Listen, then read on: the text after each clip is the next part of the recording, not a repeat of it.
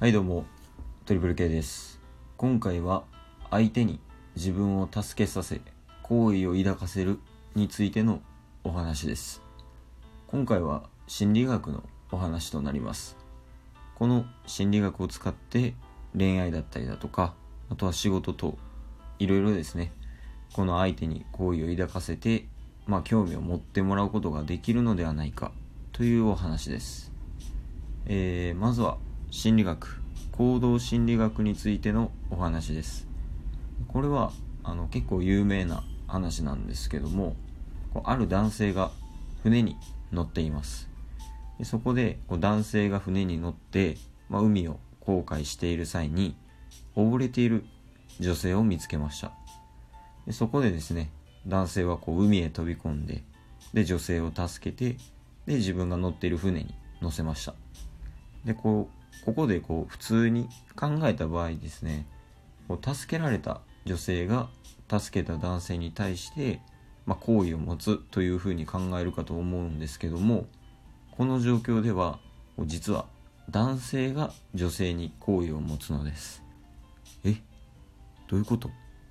えほんまにそうなん？ってなるかと思いますがこれはほんまです。これはですね自分に対して好意を抱いてもらうという側面が圧倒的に強いからなんですね。で例えば、まあ、あくまで一例なんですけども、まあ、恋人に対してプレゼントをした場合でその恋人から自分に対してのこのお返しのプレゼントがない。えなんでお返しのプレゼントがないの？ってたまにこう思う人がいると思うんですけどもこれに該当します。人間っていうのはですね、まあ、本能的にこう他人に好かれたいという気持ちが存在するのでこう他人に好かれるために他人を助けるという行動を起こしてしまうものなんですね。でですねこの法則っていうのが如実に出てイメージしやすいのがあのダメ男に引っかかる女性なんですよね。ダメ男っていうのはあの男性であの助けられる前提で考えたりとかあとはこう行動したりする男性とした場合ですね、えー、例えばこうパチンコ行くからちょっと金貸してくれや。ちょっと返さんけどな。とか言う人ですね。でこの男性とお付き合いしている女性がこうたまに周りで見受けられますよね。で周りから見たら「えなんでそんな人と付き合ってんの?」いやもう早く別れた方がいいよそんな人。などこういろんな意見を言ってると思うんですけども別れない人っていますよね。でその別れない女性たちが口々に揃えて言うのがあの人には私がいないとダメだからっていう理由なんですよね。いやもうこの心理学に大きしハマってますね、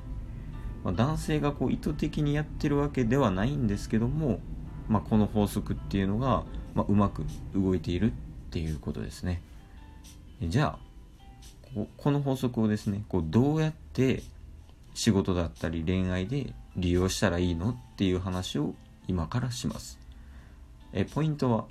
相手の強みを理解して自分を打ち明けることがポイントとなります、えー、まずは恋愛についてです。あの例えば男性と女性がいてで男性はこう一人暮らしをしていて自炊はしない。あの健康にも気を使っていない、えいつもこうカップラーメンなどでご飯を済ましていると。で女性の方は、えー、料理がかなり得意で、えー、毎日自炊をしてるし健康にも気を使ってるしで冷蔵庫にあるものをこうババッと料理ができるっていう場合まずこう男性の方が自分は料理してない。食事には全く気を使っていないっていうことを女性に打ち明けます。でそして